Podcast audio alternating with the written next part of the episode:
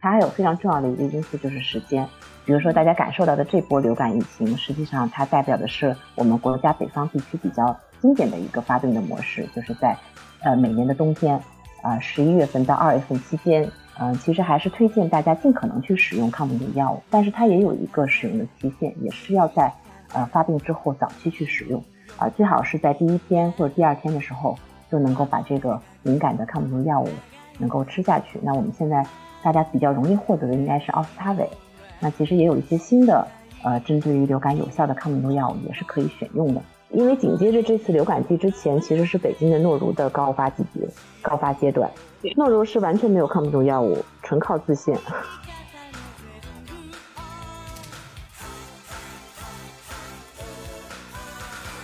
Hello，大家好，欢迎收看第五十三期的协和巴拉巴。呃，我是最近正在学妇产科的叔叔。我是每天都要花一小时通勤的小松。呃，我是现在在安定医院跟精神病患者聊天的大白鹅。我是最近在封面轮转的 Stella。Hello，Hello，Hello。大家应该已经知道了，其实呃，我们这一期节目呢是应听众私信的要求来聊一聊甲流这个东西。啊，最近天气回暖，然后我们知道每年的冬季和早春都是流感的高发季节，大家身边是不是应该都有挺多人中招了？我我身边在外科好像好像还好哎，但是我听说急发热门诊人超级多，然后大家都开始囤药了。我感觉我周围的就是就跟。小土豆一样，一个一个就倒下了。是的，我们宿舍还有隔壁宿舍，就是很多同学好像都已经得过一次了。怎么突然停在了这里？呃，就是就是呃，我感觉我感觉这个这个这个呃传染性还是挺强的，就是基本上可能一个宿舍有，然后大家差不多就都都零零星星的倒下了。我上周。我上周就是也开始发烧，但是好像最后不是甲流，就大家都没有没没没有任何的症状吗？我我们我这边还好哎，但是就是一直听说就是发热门诊甲流很多很多，但是因为我最近在外科病房嘛，所以感觉也没有太感觉身边的人有得甲流的。我感觉我我周围可能工作工作人员会有有一些零星的有有这种情况，也有一些发烧或者上呼吸道症状的，嗯，就个别吧，没有像当时这个新冠的时候特别多这样子，没有，比较感觉是比较散散发这种。怎么回事？为什么为什么都聚集在一大学生这里？对，只有学生感觉身边人特别多。对。感觉感觉大家多多少少都有中，但是其实我觉得，我上一次听说甲流这个词是非常非常久之前的事情，就是在我还上小学的时候，那个时候有一次全国的甲流大流行，大家还有印象吗？我好像有，就是那 H E N E 还是？对对对对对，当时学校放了十四天假，我记得，就因为我记得那个时候放了十四天假，然后我就在家里面打了十四天的摩尔庄园，然后就近视了。摩尔庄园，好遥远的回忆。对，感觉感觉这个词确实，呃，在今年春天之前都离离我很遥远，但是呃，我感觉可能也跟新冠疫情有关系吧。就是自从新冠爆发以来，可能大家对这个流感啊、传染病呃都会比较的呃额外的关注，所以啊，那么这一次今年春天的这个流感疫情呢，啊，也就呃大家的讨论讨论度也就比较高。所以关于甲流，我觉得呃在网上还是经常能够看到啊。这个大家有各种各样的问题，比如说，呃，甲流它啊，就是作为一个流行性的感冒，它和普通的感冒有什么区别呀？啊，得了甲流需要吃什么药啊？这些啊各种各样的问题。那么为了集中回答这些问题，让大家呃更好的去了解甲流是什么，还有怎么去治疗它，今天呢，我们就请到一位重磅嘉宾，呃，协和医院感染内科的曹薇老师，我们的女神来给我们讲一讲甲流这件事情。欢迎老师，欢迎欢迎女神。Hello，大家好啊！我是一直待在感染科的曹薇。曹薇老师可能是我们这个节目有史以来咖最大的嘉宾。啊，没有，你们最大的咖在未来。所以我们今天都有些紧张，我觉得。啊，没有，没关系。我看你们聊的还是挺放松的，尤其是刚才讲到摩尔庄园的时候，虽然我们还没有被允许说话，但是我不客气的笑了。这是大家童年的游戏。啊，已经超越了我的童年，这离我实在太遥远了。但是我的笑点其实是在于打了两个星期之后，他就近视了。呃，对，从那以后眼镜就再也没有摘下来，一直戴到了现在。对，摩尔庄园给你的终身都留下了印记。对，今天其实呃，请老师来是想给大家讲一讲关于甲流的呃一些问题。然后啊，我觉得我们要不就从呃这个最呃最最初的疑惑开始，就是这个甲型流感它到底是什么？嗯，其实刚才我也听了大家，就是对于最近这段时间呃是否有发热或者甲流病例的这个感受。然后我想说，大家的感受其实都是比较准确的，呃，尤其是从这一两个星期来说，呃，从我们疾控的监测来看，也是其实流感的发病率在有一定的上升趋势。然后，呃，大家说到流感呢，就会提到甲型流感，啊，包括甲型流感在内，流感它其实也是一道一种呼吸道病原体引起的疾病，啊，其实经过过去三年新冠疫情，呃，对大家的这个。尤其是在医学方面的这个公共教育的作用，现在我们其实对于呼吸道病毒呢，可能有了更多的了解。那流感病毒呢，可以说是跟我们人类关系特别密切的一类呼吸道病毒。呃，大家从历史上非常久远的本世纪呃上世纪初，其实就已经有大流行的报道啊，所以说跟人类的关系还是非常密切的。那我们呃医学生们在学这个上呼吸道病毒呃这呼吸道病毒的时候，会学过流感。那会知道，根据流感的这个呃这个里边的这个核心抗原的不一样呢，会把它分成呃内部的这个核抗原的不一样呢，会把它分成甲乙丙丁啊。但是对我们人类影响最大的呢，应该是甲型流感，其次是乙型流感。乙型和丁型呢，其实发病率一般都是散发，而且很少出现很大的突变，所以它对我们的生活的影响并不是特别的大。嗯。就是那我感觉 好多人他们其实会把流感和感冒就是有点区分不清楚，因为呃，包括我们这个电台的听众之前也有呃给我们留言说，呃，流感和流行性感冒还有新冠这三者啊，怎么样去鉴别和区分？就是他们可能缺乏一定的呃医学培养的背景，所以说可能对于这三种疾病的认识是比较模糊的。嗯，应该是流感和普通型感冒，还有新冠是吧？嗯，对对，就是呃，其实，在新冠出现之前呢，呃，我们就一直在会遇到这样的问题，就是流行性感冒和普通性感冒它有什么样的区别？那当然，从引起这个疾病的病原体上来说，两者是不一样的。那流感一般都是由流感病毒所引起的，就是我刚才提到的甲型和乙型为主。那么我们说的，不管是 H1N1 啊，还是 H3N2、H7N9。这些都是呃根据甲型流感里边抗原的不一样，再进一步的划分的里头的这个亚型，其实它们都是属于甲型流感。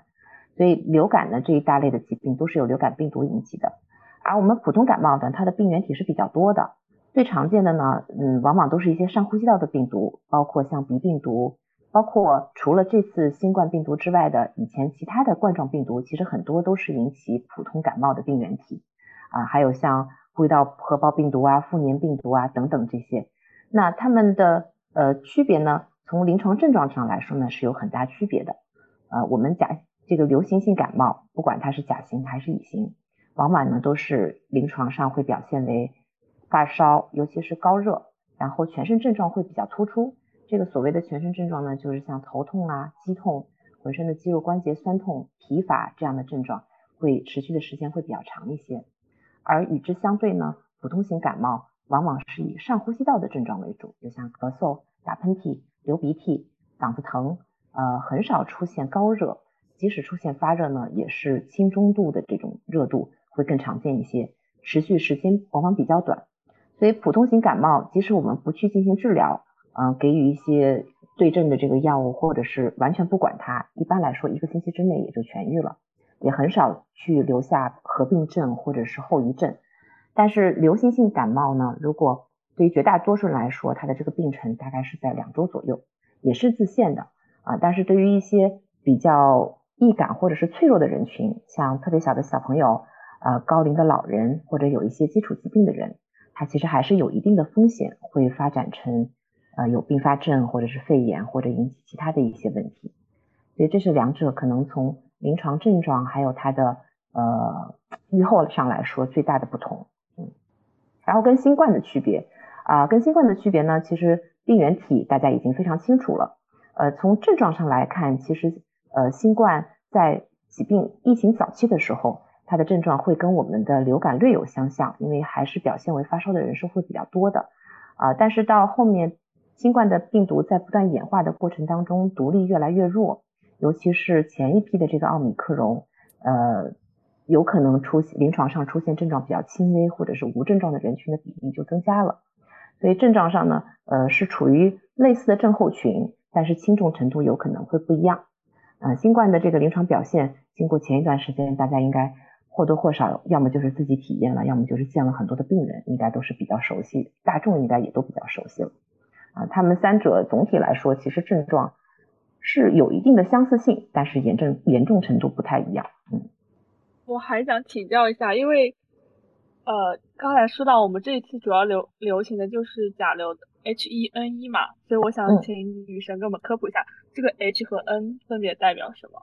呃，我们一般说的这个 H N 呢，往往是指的这个呃，在流感上面的这个血凝素啊。那么另外一种 N 呢，它是指的是这个神经氨酸酶。这两个嗯，这两个成分对于流感它的抗原性还有它的活性来说呢，呃，包括它的这个致病性来说，都有比较重要的意义。所以会根据这个 H 和 N 的这个分类，我们其实可以有很多的组合。大家看到的像 H 一 N 一、H 三 N 二，这个是平常我们在流感季最常见到的两种。甲流的这个 H N 的组合，但是有的时候还会有 H 一五 N 一、H 七 N 九等等。那理论上来说，它们如果经过不同组合的话，其实是可以形成一百七十多种这种组合的。但是并不是所有的都会在我们呃人类社会里边出现。所以这个是 H 和 N 的它其实背后的这么一个定义。我们平常使用的是一个简称。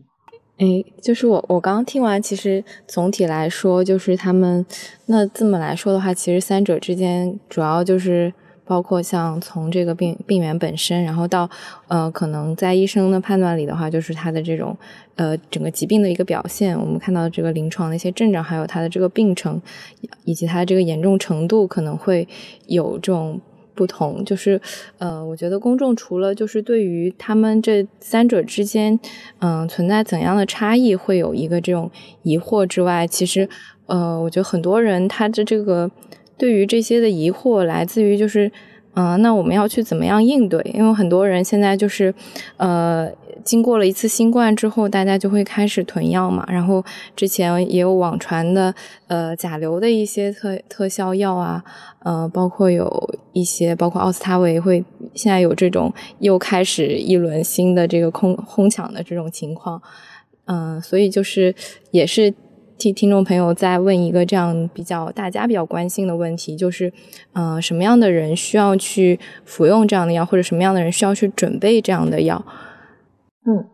哎，我先补充说一下，刚才可能漏掉了一点，就是对于这三个疾病的鉴别来说，像流行性感冒就流感，它还有一个非常重要的，就是我们在呃某一种情况下，比如说我出现了高热或者是呼吸道的症状，我需不需要考虑我现在有流感的可能性？它还有非常重要的一个因素就是时间，因为我们流感呃在不同的地区它还是有自己的流行特征的。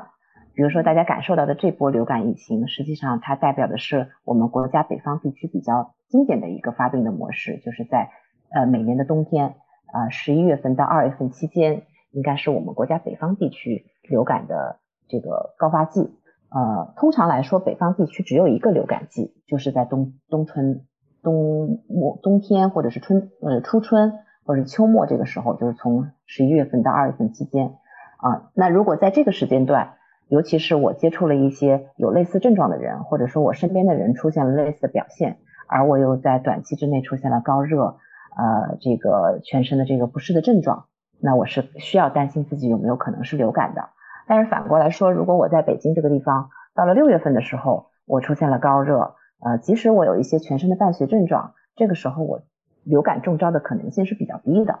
所以这个其实是我们去考虑自己或者是身边人有没有可能是流感的一个很重要的特这个时间考虑因素。呃，那如果在南方地区，嗯，大家可能会注意到，去年我们就曾经报道过，其实南方地区它的这个流感的发病时间跟北方就不一样。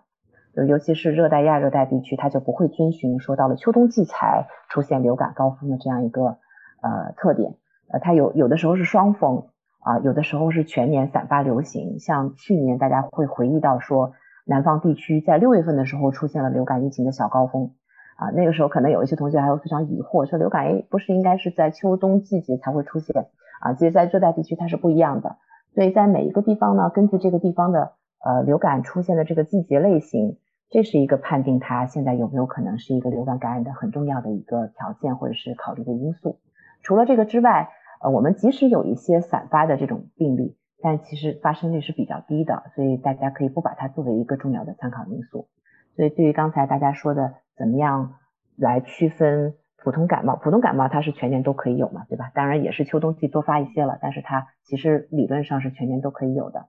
那新冠就是呃之前。呃，应该也是会有一些接触和聚集发病的病史啊，但是新冠在我们过去这个三年的经验里面，其实跟季节没有一个特别明确的相关性，所以这三点可能这一点可能也是这三者之间的一个差异。然后回查回答刚才刚才是天哥问我的，对对对，大白鹅同学，对大白鹅同学问我就是呃哪些人需要治疗是吧？呃，那么其实对于大部分的免疫功能正常的或者是青年人群来说。呃，流感是具有一定自限性的，但是我们现在其实还是建议这些人群可以考虑治疗，但是它的治疗呢也有一定的实现性啊，就如同现在大家都知道，在新冠当中，我们如果要让这个抗病毒作用发挥疗效，我们是有一些特定的人群，还有特定的时间，比如说重症倾向的重症风险比较高的人群，像六十五岁以上或者有很多合并症，那也得在起病的五天之内，对吧？这是绝大多数。新冠抗病毒药物的这个使用的一个呃基本的这个原则。那对于对于流感来说呢，呃，其实还是推荐大家尽可能去使用抗病毒药物，但是它也有一个使用的期限，也是要在呃发病之后早期去使用啊，最好是在第一天或者第二天的时候就能够把这个敏感的抗病毒药物能够吃下去。那我们现在大家比较容易获得的应该是奥司他韦，那其实也有一些新的。呃，针对于流感有效的抗病毒药物也是可以选用的。那么在这个当中呢，呃，如果它本身就是一个容易出现流感重症的人群，呃，什么样的人群有可能是一个容易出现流感重症的人群呢？其实跟新冠有一些有一定的类似地方，但这里边还包括一些像呃年龄比较小的儿童啊，它是这个是跟新冠不一样的。新冠我们其实在这个高危人群里边，儿童并不是一个特别高危的。那除此之外，呃，这个呃。老年人群有合并症的人群，尤其是呼吸道疾病的合并症的人群，心心脏疾病啊，或者是其他重要脏器合并症的人群，以及免疫功能低下的人群，它也是一个呃有明确的流感抗病毒治疗指征的这种人群。所以对于这些人来说呢，我们如果能够给他早期吃抗病毒药物，是能够有效的去控制他在这个过程当中呃流流感的疾病的严重程度和他后期出现并发症的这些风险。嗯，所以就是大家可以对应这个这个情况来看自己啊。当然，对于我们一般人群来说，比如说咱们主播听的这个这个几位同学，再加上我啊，如果能够有抗病毒药物的话，吃上去肯定也是有好处的啊。但是呢，绝大多数人也是可以自己搞定的。所以就是呃，现在推荐的这个重点重点的人群，还是我刚才提到的那些啊。但是其他的人群呢，从目前临床研究来看，用药也是可以的。其实流感就就跟新冠它的这个临床证据就略有不同，因为我们新冠现在很明确的就是在六十五岁以下的人群里边，你吃抗病毒药物可能不会对改善预后有太大的影响啊。但流感目前的证据呢，似乎还是在各个年龄群层体的里边，并没有说哪一个群体说用药之后没作用，好像还没有这样的这么一个呃研究结论，所以其实还是都是推荐早期用的。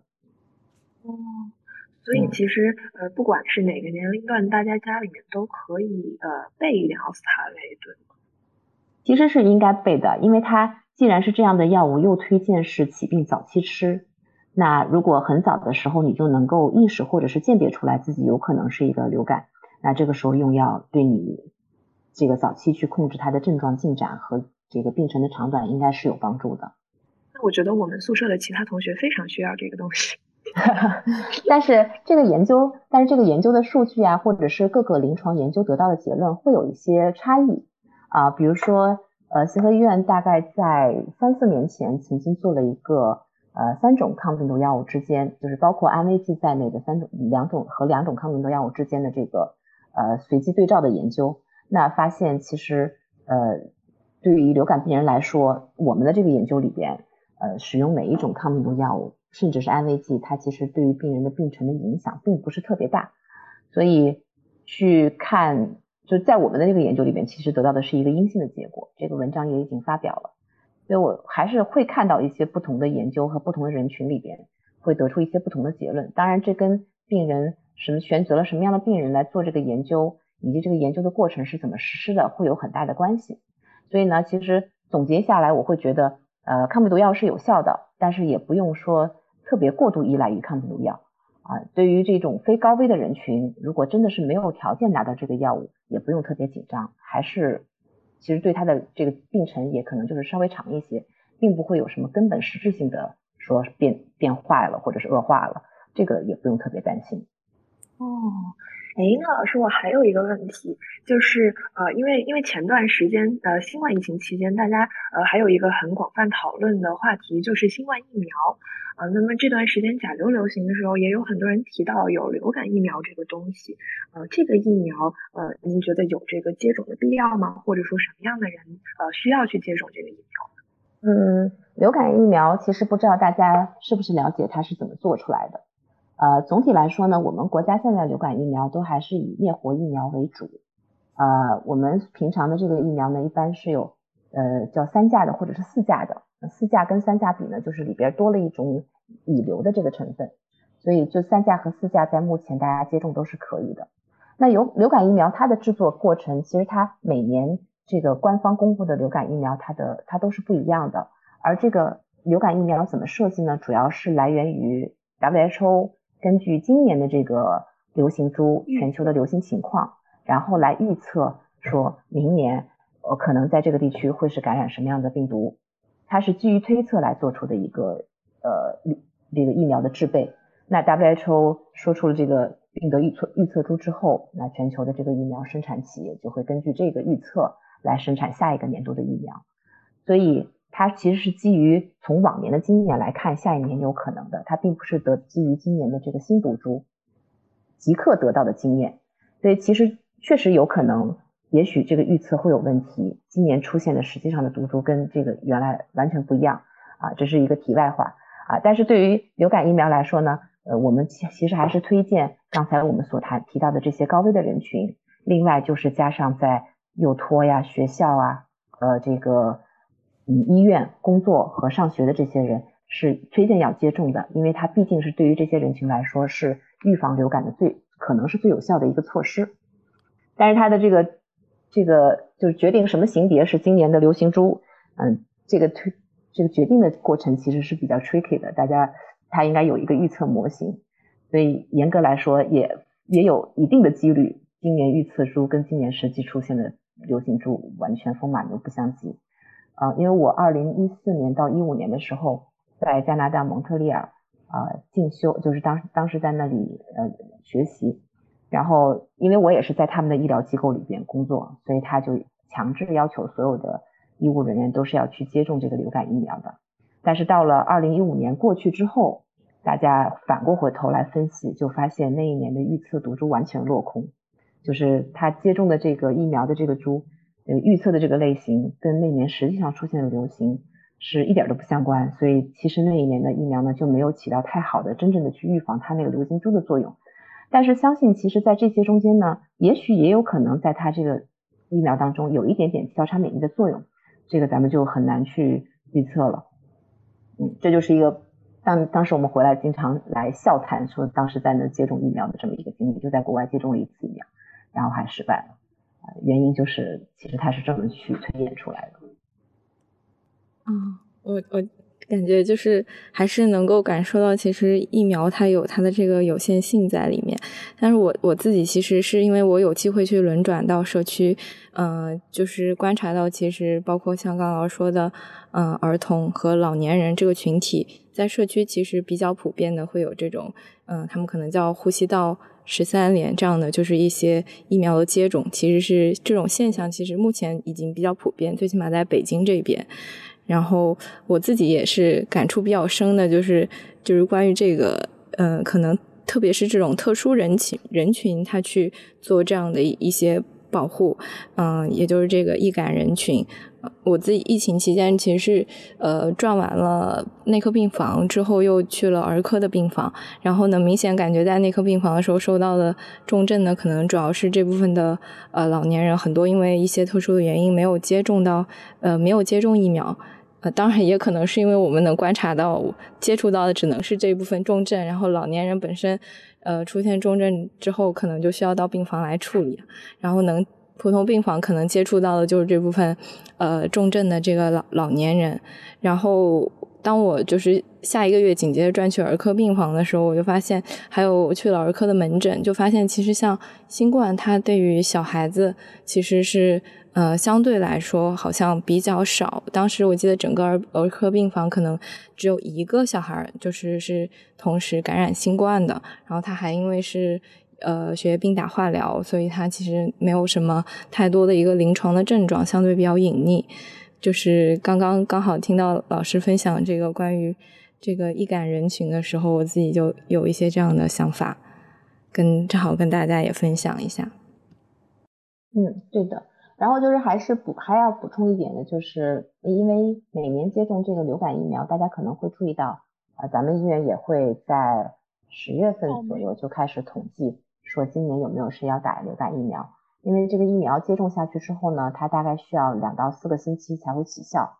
而而我们刚才提到北方地区的流感季十一月份就开始了，所以一般来说，我们假假如想给自己提供一个在这个流感季比较完整的保护，我们是建议大家如果要去接种疫苗的话，最好在十月底、十一月初的时候就把疫苗接种好，这样你十一月份的时候正好这个疫苗就能够开始发挥作用。而如果说，你真正得到这个疫苗接种机会的时候，已经到了二月份了。那这时候你再接种，可能对你这一次的保护力就非常有限了，因为它可能持续的时间大概就是六到八个月。等到你这次如果说二月份打疫苗，真正起到作用，呃，其实北方地区的流感流行季已经过去了，那就可能就不太适合，就就就有点白打了，或者是打晚了。啊，这也是一个小 tips 吧。如果大家身边有呃。适合的人群需要去接种疫苗，那就选择一个比较恰当的时机。啊，我刚刚还在想，我周围这么多病人，我是不是今天去打个疫苗呀？那没事了，来不及了。其实从官方的建议里，他说你整个流感季打疫苗肯定都是有用的。但是如果说二月份已经收尾了，啊，然后你你你想想嘛，就是是不是有可能还到两到四周之后，你的这个疫苗还能发挥作用？啊，一般来说，整个小流行呢，就每次的小流行大概持续时间是六到八周，也就是一到两个月，一个半月到两个月左右的时间，逐渐这个流行的峰值就会下来。所以，假如说从呃从二月底开始，这个病人逐渐增多，那可能到三月底以后，嗯，这个病人就会逐渐减少，因为天气马上很快就要热了，感觉不知道后面还会不会有很冷的时候。啊，那你如果现在打呢，可能提供保护的时间就非常有限。我其实有一个小问题，就是之前在听老师讲流感季流行的时间的时候，就是因为刚刚讲到像南方啊或者东南亚，它流行的时间其实是有一个双峰的趋势。那这种时间的话，还是跟温度相关吗？其实我没有真的去研究过这个问题，应该应该跟温度没有太大的关系。呃，但是跟气候可能，这个话简直是自相矛盾啊！应该，呃，再等会儿我来研究一下，要不我们待会儿再回来看一下这个问题。好像有一个专门有一个研究去看了一下，说跟纬度相关的流感的发病率分布的这个情况，我中午还看到了。因为呃，因为我个人的感觉是，就是像北京，它的疾控也有在统计流感样的病例的数据，是在过去的一周有一个非常大幅度的上升，应该是统计到了五万多吧。然后就，但是上一周，其实在北京的朋友应该都知道，它它其实白天的时候是比较热的，这个升温非常的快。就我当，因为我自己之前一直觉得流感是就是在天气寒冷的时候，它这个病毒它可能。遗传物质比较稳定一些，然后包括再加上一些呃不太通风的原因啊，都可能比较容易传播。所以就是听到南方它竟然是有，并不是在冬天有流感季，我还是觉得挺神奇的。据说是跟这个地方的温度、湿度等等各种因素有关系，也跟人群的密集和聚集程度有关。哦，呃，因为在南方地区，它本身。大家，我们我记得我学地理的时候，南方地区可能它的分季就不是按照很多这个热带地区就并不是春夏秋冬这样的分，而是分为雨季和旱季，所以它其实是跟应该是跟湿润程度有很大的关系，所以才会呈现一年有的是有的地方是一年反复波动，就是甚至是不止双峰，有的地方是双峰，但是它是很有可能在夏季炎热多雨又很潮湿的时候会出现一次流感的小高峰。应该是跟它的气候有关系，但是温度不是决定的因素。哦，原来如此。我终于倒清楚了我的嘴巴。嗯。那老师，我还有一个问题，就是呃，您刚刚说呃，作为一个患者，如果我出现了一些，比如说呼吸道或者全身的症状，呃，我要怎么判断自己是普通的感冒还是甲流？然后您说可能就是通过这个呃呃，就是发病的时间啊，一些相关的。因素去判断，那我想知道，就是我们在临床上，呃，要确诊这个病人他是不是呃流行性感冒，或者是哪一型的流行性感冒，呃，我们的确诊的检查手段是什么呢？是比如说核酸检测吗？嗯，这个问题很重要，也很呃对，非常科学。就前面那些都是基于大家对自己症状的判断，但是我要真正的去确认我到底是不是流感，以及是哪一型的流感，那还是要去做。核酸的检测，它的采样的方法应该跟咱们去做新冠的鼻咽拭子是一样的。一般推荐的也是同时采鼻咽，呃，就是然后去做它的这个鼻咽拭子的核酸。呃，它的采样时间，就是它检测的这个敏感性，其实是会有一定的，随着这个病程，它的检出率会逐渐逐渐的下降。所以在我们真正的指南啊，或者是建议里，一般都是推荐大家在起病的四天之内去采。呃，这个鼻咽部的拭子，然后用这个拭子去做核酸的 PCR 的检测，或者是其他类型的检测，来确定是否是流行性感冒。啊，这里边如果能够测到甲流或者是乙流的核酸，应该临床上又有相应的症状，就可以确诊。哦，因为我刚刚之所以问这个问题，是因为其实我周围的很多同学，他们虽然是在甲流流行的呃这个时间段里。呃，出现了看起来也非常可疑的症状，但是他们真的去了医院做了核酸，然后都是阴性的，就是说既不是新冠，然后也不是甲流，也不是乙流，然后呃，就是一种不明原因的流感。就我周围好像还挺多同学这样的，我就很疑惑，就是这个核酸检测的呃，可能它的阳性率比较低，还是什么原因？感觉是一个比较普遍的现象。核酸检测的敏感性应该还是比较高的，但是它就是跟你。呃，在病程的哪个阶段取样的标本量是不是够？取样的标本是不是准确？这个还是会有一些相关性。另外就是，确实有可能在这个季节，虽然它是跟很多甲流病例夹杂在一起，但它本身不是流感，这种可能性也是有的。尽管在这个季节，可能这个可能性不是那么高，但是确实有这样的可能。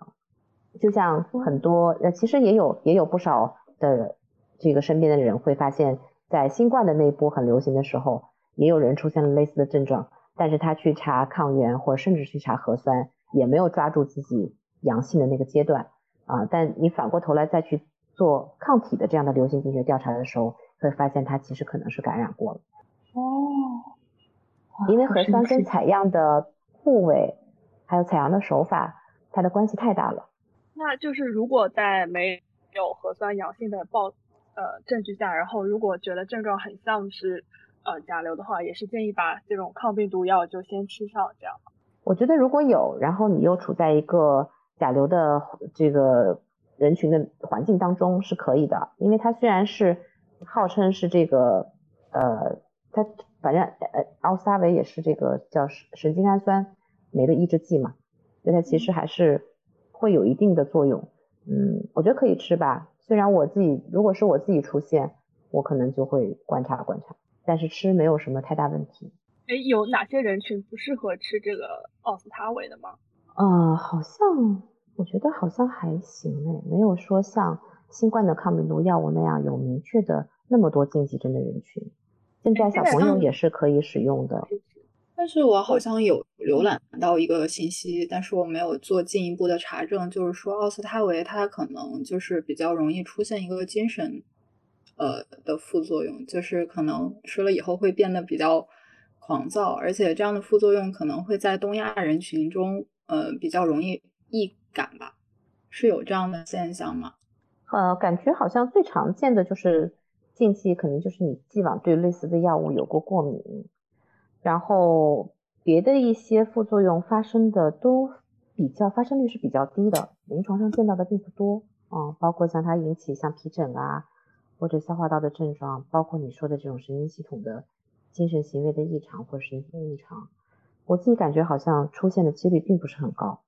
我听说还有一种是因为奥司他韦是要吃五天的嘛，现在不是还有一种吃一一天吃一次就可以的那个药？对，现在是有一种吃一次就可以的药。是那个什么巴沙洛韦吗？对，呃，巴洛沙马巴沙马巴洛沙韦，嗯。哦。但说实话，我没有用过这个药，我对它的经验并不是很多。呃，理论上它应该是单次口服，然后就可以达到就是治疗这一次流感发作的这么样一个呃作用。但它现在目前的这个适应症患者呢，就是嗯，还是在十二岁以上，就是青少年和成年吧。特别小的儿童里边，他好像还不太推荐使用。哦，我看到这个关于除了关于这个治疗方面，呃，就是包括我们平平常治疗的一些用药，以及我们常见的就是对于这些我们出现临床症状的一些对症的治疗。然后大家还比较关注的，就还有一种，还有一个就是说这个预防，比如说我的周围有人出现了这个，呃。这个，比如说他已经明确是甲流了，然后，然后我们可能可以怎么做呢？有一些人问说，那我戴口罩是不是可以预防呢？或者说我戴 N95 是不是能预防呢？还是说我需要去做隔离，进一步的隔离？有一些听众朋友这样的问题。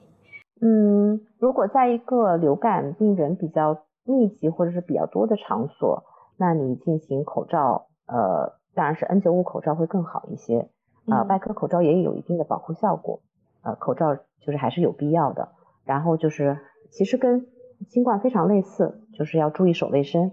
呃，尤其是当你的手要接触口鼻部的时候，呃，一定要注意洗手。然后你戴过的这个口罩要把它妥善的丢弃，呃，预防原则其实类似。然后在甲在流感里头呢，也有一个呃可另外一个可以考虑的做法，就是说如果本人。呃，这个人没有得，但是他自己是一个比较高危的人群，就将来有可能得了之后，重症化率会比较高，风险是非常明确的人群。那么也可以在他密切接触得了甲流的病人之后进行一个预防性的用药，这是一个可以考虑的措施啊。但是由于其实对于绝大多数人来说，甲流的后果并没有那么严重，对这种预防性用药的适应适适应范围并没有那么广。就是我们呃我我们用普通的话来说就是。其实得一次也就得一次了，他可能没有什么特别大的，尤其是如果这个人没有什么高危因素的话，他的临床的结局可能没有会没有没有那么大的影响。那这种暴露之后再预防的用药呢，它的用用的就没有那么广泛。但是对于呃呼吸道的防护、戴口罩、洗手这些呃物理的防护措施，依然还是非常重要而且是正确的这个措施。就是呃，我的这个问题呢，就是因为最近我有很多同学都得了甲流，所以我们出门的时候就想着要戴上口罩。啊，这个时候呃，我和我的同学就会比较疑惑，是要戴外科口罩就够了呢，还是呃，跟我们在新冠流行期间一样，需要戴好那个呃 N95 口罩才行呀？你说的是在出门的时候，还是在屋里跟你的甲流同学待在一块儿的时候？那就在屋里吧，反正我们呃每天上学也只是在宿舍里共处一室，然后一起移动到教室里再继续共处一室。你们在宿舍里真是太困难了，因为你们很难 三个人或者四个人一直全程保持戴着口罩，而且你们生活的环境是比较小，是比较小的，所以就是实际上在呃以前每次流感季的时候，我们还都是建议这个得了流感的同学找一个相对独立的空间自己休息和恢复，这样可以减少对于同住人的这个影响。但是在宿舍呢，确实。特别难实现这一条，但是假如有机会的话，其实还是应该让这个这个得了病的这个人应该是单间待着，他没有那么严格的说一定要隔离了啊，但是呃不在同一个共同的空间里生活，尤其是小空间里生活，对于跟他同住的其他没有感染的人，一定还是会有减少发病的作用。但你说就是咱们要给出一个这个指导意见，说你在宿舍也得戴着口罩，这个太难了，对吧？即使在新冠期间也很难。那对于在比如说在发热门诊工作的那些医护人员，他们就是需要戴着 N95，那还需要像新冠一样戴那个面罩啊、隔离服啊这些？呃，对于标准的二级预防来说，应该是需要的。但是，嗯，因为我们在发热门诊的时候，你的目标敌人并不是只有流感，对吧？你还有很多其他的呼吸道的传染病以及其他的一些传染病，所以标准的防护一定还是按照原来的防护。哎，那包括你在病房和医院环境里工作的时候，在流感季节的时候，还是建议大家，尤其是这个病房已经出现了比较多的病人，呃，出现了类似的发热症状，那么对于这个医生或者医学生来说，应该还是要佩戴 N95 口罩。就刚才说到，就是在发病的早期就建议把奥司他韦吃上。那如果他呃已经呃比如说引起了重症的话，那我们就是呃像新冠一样。治疗它后续的炎症为主，这样吗？呃，在流感里边，其实它的证据是不一致的。呃，对于绝大多数人群，过了那个时间窗就可以就是以对症治疗为主。但是会有一些建议和临床研究呢，发现呃，即使进入重症之后，再额外给他抗病毒的药物，可能还会有一些获益。所以现在总体的推荐意见可能是，对于进症进入重症的人群，我可以适当的去延长这个抗病毒治疗的时间。啊，但是特别具体的说，这个人应该是从原来的五天延长到一周、两周，还是要进一步的延长，可能还是要根据这个病人情况酌情看，就没有一个特别统一的推荐意见。那会用到像新冠之前一直大家都会用的糖皮质激素这种来治疗重症的吗？呃，有这个可能的，嗯，对，如如果它也是引起了一些，尤其是。啊，以炎性渗出为主要的肺部病变，或者是其他的一些嗯继发的这个炎性的并发症，也是有可能会用到激素的。嗯，陈老师没有，因为因为我在酝酿我的这个问题，感觉非常的难以启齿。但是 就是老师刚刚提到这个流感它的呃症状的时候，有提到像有一些呼吸道的症状，还有一些全身症状，包括头痛啊、肌痛这一些的。呃，那有没有一种可能，就是感染了甲流之后，它也会出现呃消化道的症状，比如说呕吐、腹泻之类的，会有这样的情况？嗯，有的，就是其实，在所有的病人，如果我们把它放在一块儿看，呃，其中绝大多数应该是以呼吸道症状为主，但是呢，有一部分会出现其他脏器的症状，像消化道症状是其中的一部分，也有一部分人可能完全没有表现出呼吸道感染的症状。而直接表现为原有基础病的恶化和加重，比如说他心功能不全，然后他就突然就心功能不全就加重了，或者是肺部的这个疾病加重了啊，心脏可能会更多见一些啊，那这个时候也需要，如果他这件事儿是出现在流感的流行期间，而且身边有流感病人的话，其实也是需要去考虑一下，他在这个情况下有没有可能是其实有流感的存在而加重了他本身基础病。这是其中比较特殊的一群临床表现，但是是有可能出现的。那就是这个，其实就是像大家就跟我们以前学，嗯，任何的感染病学，它在于免疫稍微低下一些，或者是没有办法体现出一个完整免疫反应的人群当中，它的表现都有可能是不典型的。比如说小婴儿或特别高龄的老人得了之后，他也许不会像年轻人那样出现非常显著的高热、肌痛这种很剧烈的炎症反应，但它会表现为一般情况的变差。就说一下子就是嗜睡啦，或者是像小儿可能就是喂养不佳、拒喂，然后哭闹，呃，老人可能就是比较倦怠，这个神经的这个响应力下降、乏力、食欲欠佳，啊，这也有可能是这样的疾病在他们这些免疫反应力比较低的人群当中的一些特殊表现形式。所以这个其实是比较值得家人或者是临床的医生去关注的，有可能会漏掉。哦，因为刚刚听老师这么一说，我再回过头去看看我的室友，我感觉他们可能也不一定是就是得了甲流，就是就这个话题它好像呃离甲流越来越远了，但是我还是想呃问一下，就是我觉得我们学生宿舍里可能流行的另一种甲流之外的。导致我的室友接二连三的大窜特窜的病原体，那应该可以查一下诺如病毒。哦，诺如病毒，呃，老师可以简单说一下诺如病毒这个东西吗？呃，诺如病毒是一个消化道病毒，绝大多数病人应该是以消化道症状为主，像呃上消化道就可以是恶心、呕吐，然后有可能是腹泻，呃部分病人里边可以出现发烧、粪口传播，然后。因为紧接着这次流感季之前，其实是北京的诺如的高发季节、高发阶段，所以就是尽管我们没有在这个就咱们附近的范围里面说监测到大规模的诺如的爆发，但是这个散发病例在前一段时间是挺多的。所以诺如也是以秋冬季流行为主吗？对，更多一些。嗯，那诺如的话是也有什么抗病毒药物治疗，还是说就是自限性？诺如是完全没有抗病毒药物，纯靠自限。啊。就是一些对症治疗是吗？是的，嗯，它是个消化道传染病，嗯，我们宿舍就是呃人人手一一袋补液盐，就大家没事喝一喝啊。那你们宿舍这个症状和甲流距之甚远啊，感觉。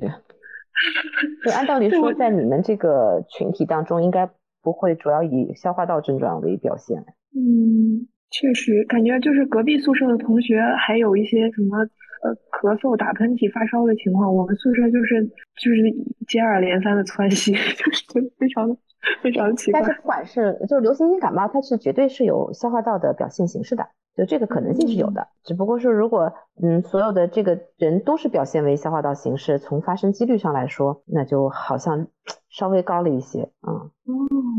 哎，之前不是还说新冠的那个 XBB、XBB。这也是以消化道为主的那个病。说实在的，我没有看到明确的科学证据说它是以消化道 症状为主。但是那时候大家都开始囤那个蒙脱石散，对对对，很快蒙脱石散就脱销了。但是 人家好歹也是一个呼吸道病毒。咱们国家应该监测到的 XBB 型。就是输入型应该是比较少的，所以其实也没有看到说很大规模、大样本量的报道说 XBB 在中国人群当中它是一个什么表现形式。呃，但好像并没有说在这个人群当中，至少从官方的或者是科学的数据来看，并没有说它腹泻是一个很严重的表现。咱们看到的所谓这个腹泻是很严重的表现，绝大多数是来自于小道消息、口口相传，是吧？你们都是在哪看你那个信息的呢？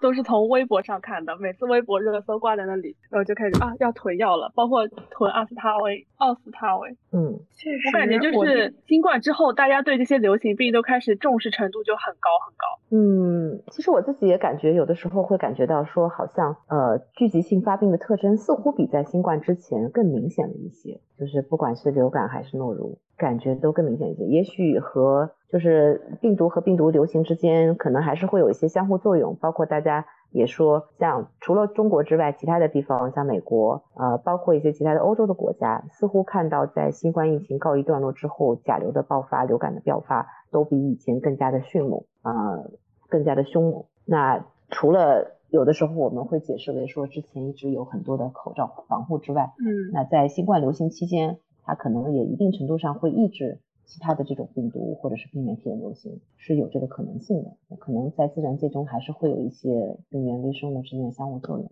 所以我们也可以观察观察，看看后面其他的这些流行病的走向趋势是什么样。现在可能还没有一个什么结论。老师，我有一个比较呃不不着边际的想法，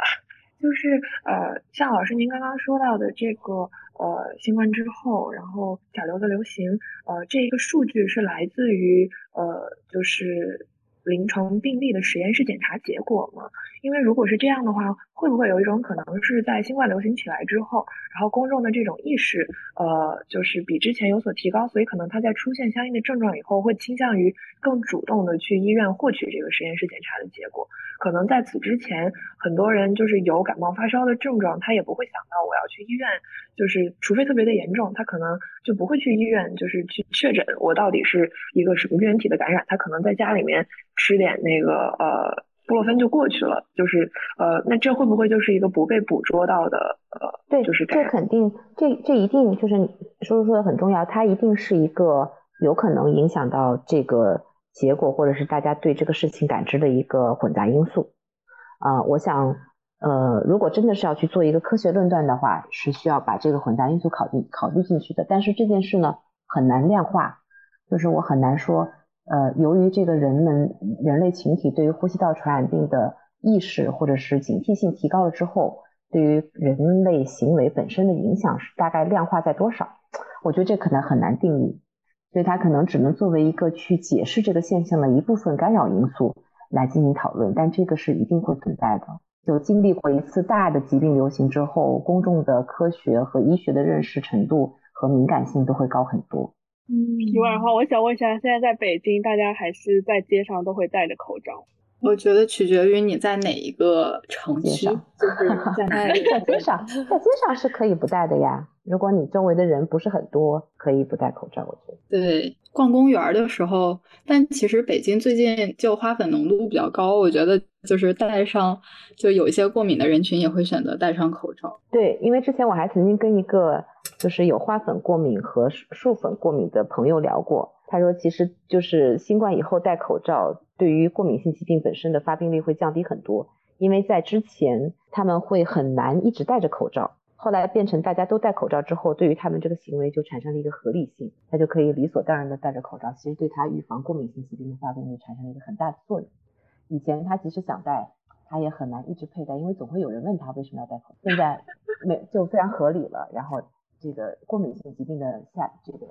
发生确实是有所下降。我看到昨天不是北京沙尘暴了吗？对对对对，嗯，昨天感觉是漫天黄沙。我作为一个过敏的。这个 每天从二月初开始就一直吃着伊巴斯汀二十毫克 QD 的人，然后昨天妥妥又从十 QD 又加到了二十，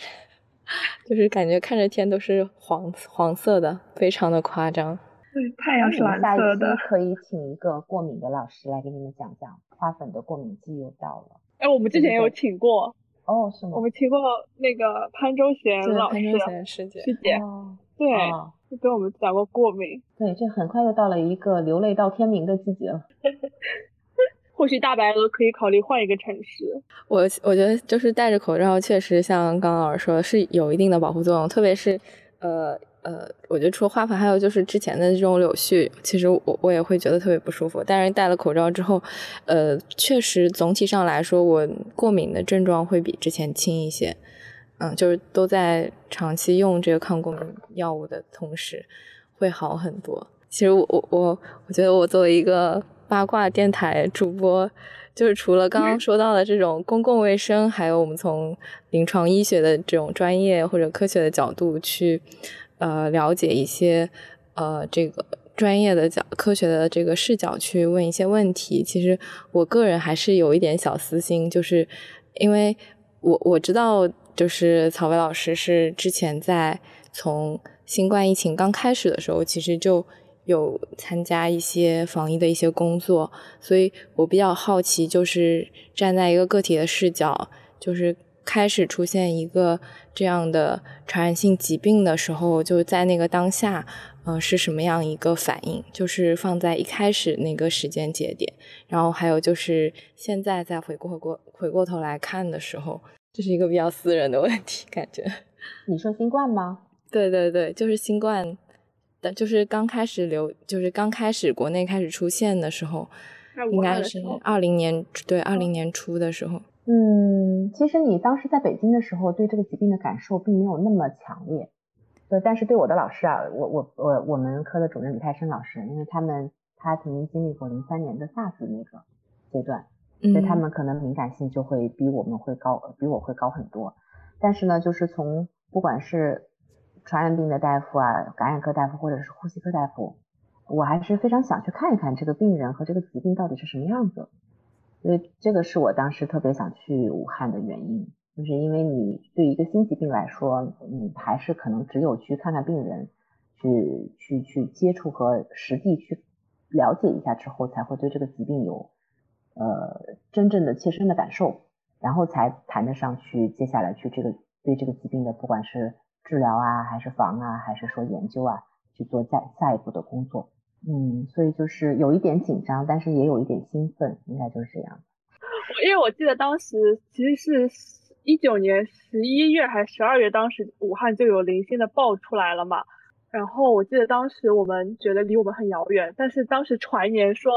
呃，李泰生主任说他他当时就说这个新冠的严重程度不会低于 SARS，然后我当时就好哇说。说大佬就是这么说了，我赶紧要把口罩买起来。然后那个时候想要买口罩的时候，口罩已经不好买了。嗯，其实就是我们我们科和我们实验室当时还是比较呃行动还是比较迅速和敏感的。对，一九年那个时候，一九年下半年开始，嗯，啊不不，就最后十二月底开始听到有这个病例之后，因为我们其实还是会跟很多的这个感染界的老师会有一些联系啊，包括在武汉的这些临床一线的医生。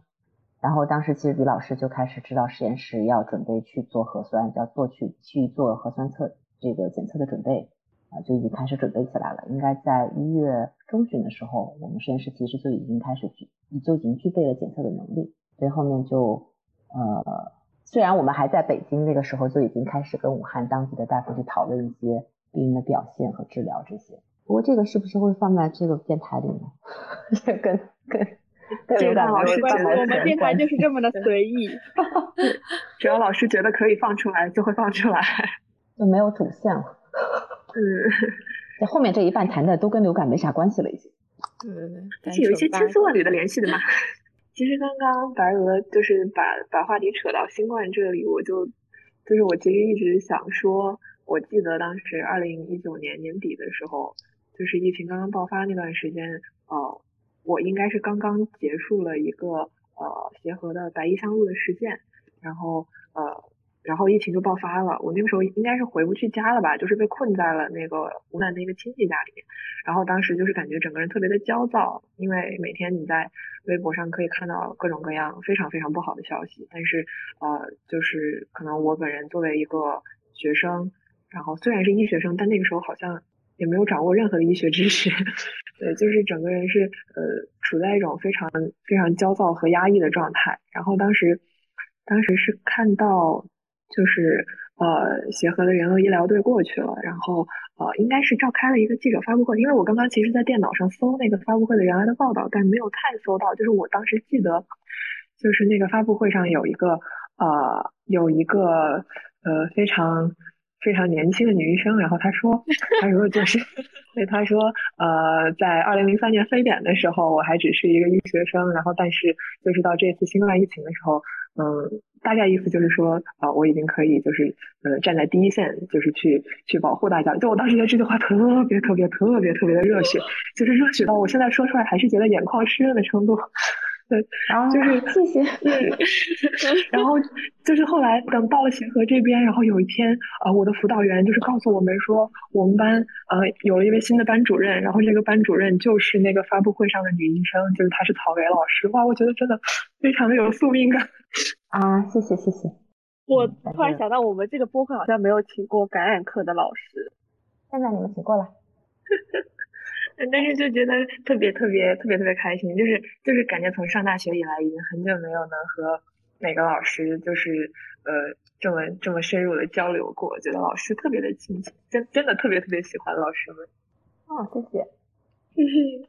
嗯。然后，因为就是因为老师平时也特别忙嘛，所以之前我们说要要不要请老师的时候，其实都有一点不好意思打扰的感觉。然后老师今天早上都周六早上都还有门诊，然后下午还要抽时间来，